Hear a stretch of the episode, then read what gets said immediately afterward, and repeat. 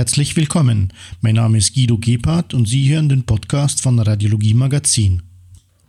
Abgesehen von der aktuellen Situation mit dem Coronavirus und Covid-19 gibt es in der Radiologie, zumindest bei den Unternehmen, kaum ein aktuelleres Thema als künstliche Intelligenz. Ich weiß, vielen von Ihnen geht es wahrscheinlich ähnlich wie mir. Wir können die Vorträge zu den Vorteilen der neuen Technologie auswendig mitsprechen. So oft wurden sie in den vergangenen Monaten nicht nur von den zahlreichen neuen Startups, sondern auch von den etablierten Unternehmen mantraartig wiederholt. Ich bin fest davon überzeugt, dass es in absehbarer Zeit völlig normal sein wird, dass Produkte in irgendeiner Art und Weise selbstlernende Algorithmen beinhalten oder zumindest damit entwickelt werden. Meines Erachtens bedarf es dann auch keines eigenen Hinweises mehr auf KI, sondern es wird selbstverständlich sein, dass selbstlernende Algorithmen dabei helfen, bestimmte Arbeitsergebnisse zu erzielen.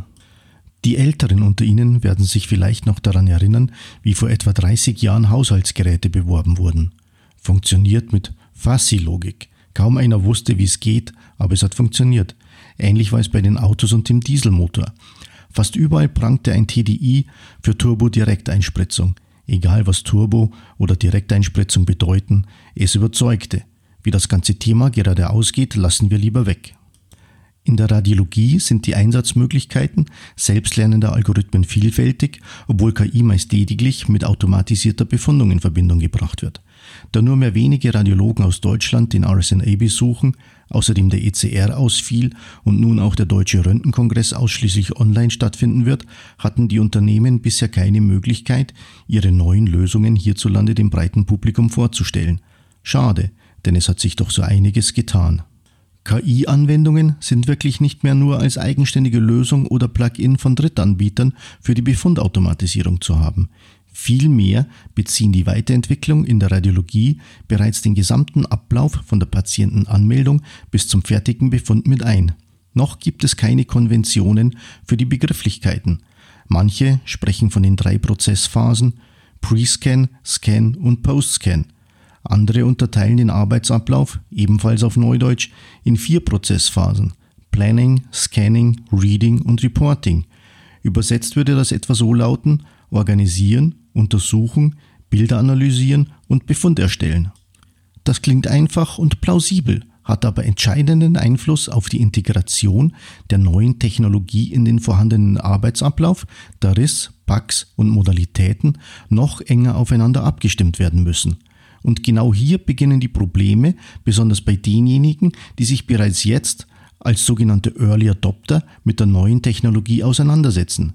Sie stehen nicht nur vor der schwierigen Frage, welche Lösung passt für mich, sondern müssen auch berücksichtigen, wie sich der Wunschkandidat in die Infrastruktur einfügen lässt und welches Potenzial genutzt werden kann, den Arbeitsablauf zu optimieren. Kaum jemand verfügt über die Zeit, sich mit annähernd 100 unterschiedlichen Anbietern auseinanderzusetzen.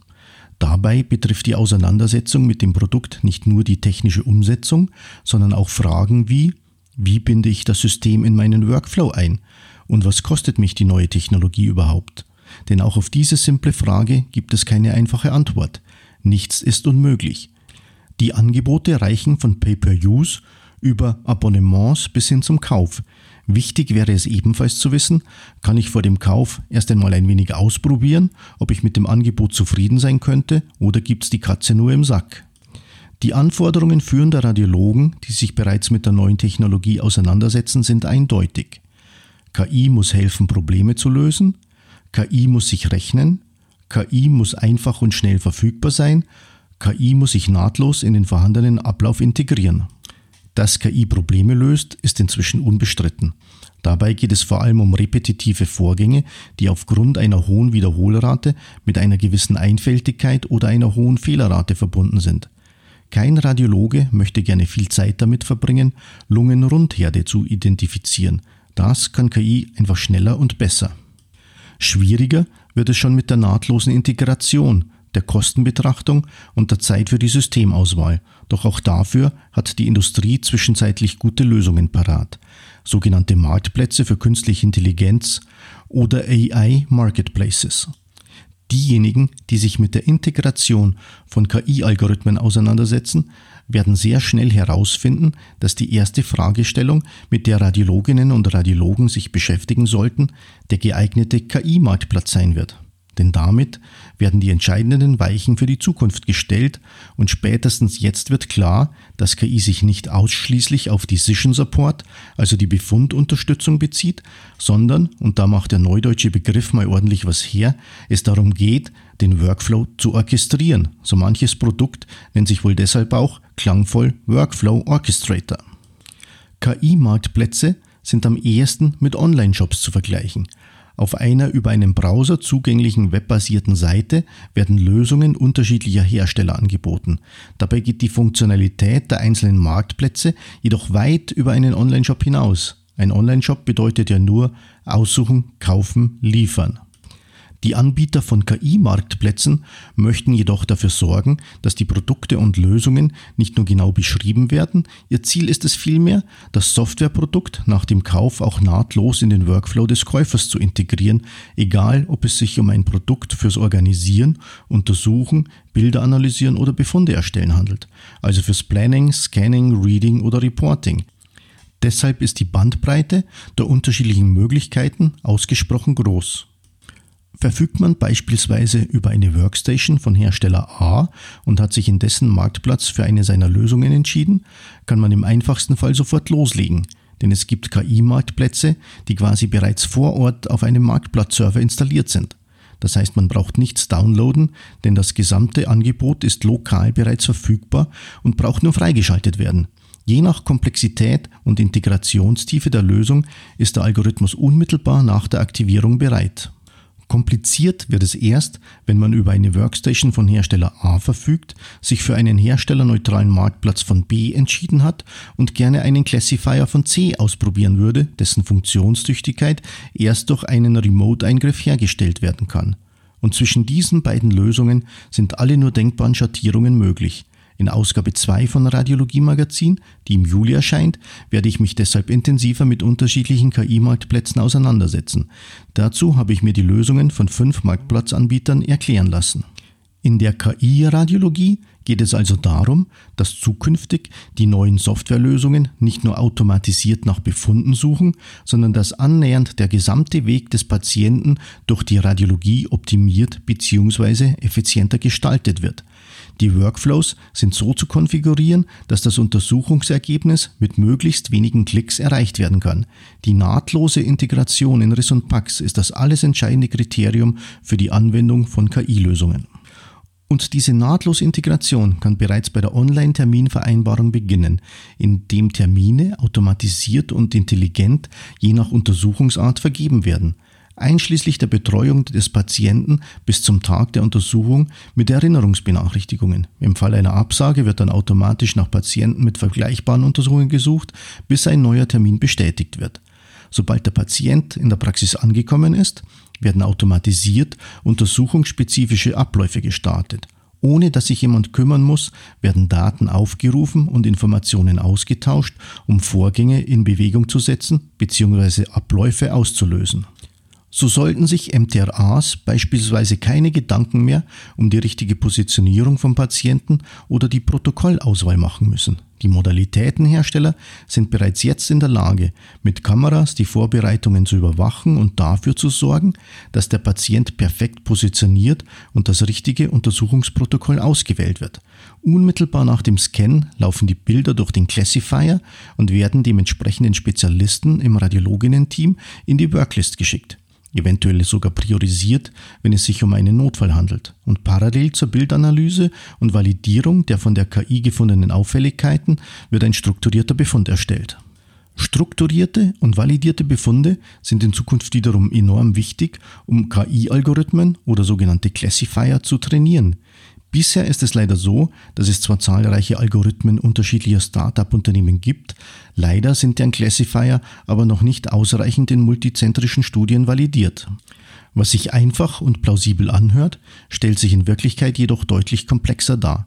Denn von den Radiologinnen und Radiologen wird nun verlangt, sich intensiv mit IT auseinanderzusetzen. Einer der wesentlichen Vorteile für den Einsatz von künstlicher Intelligenz für automatisiert ablaufende selbstlernende Algorithmen war ja mal, der Radiologe sollte von anspruchslosen, repetitiven und fehleranfälligen Aufgaben entbunden werden, um sich wieder mehr seinen Kernkompetenzen zu widmen. Der Radiologe sollte aus seinem abgedunkelten Kämmerchen geholt werden, bevor er zum anthropophoben Nerd verkümmert. Man hat sich mehr Patientennähe versprochen. Aber auf einmal wird klar, es bedarf zusätzlicher Kapazitäten, um sich intensiv um die neue IT-Infrastruktur zu kümmern.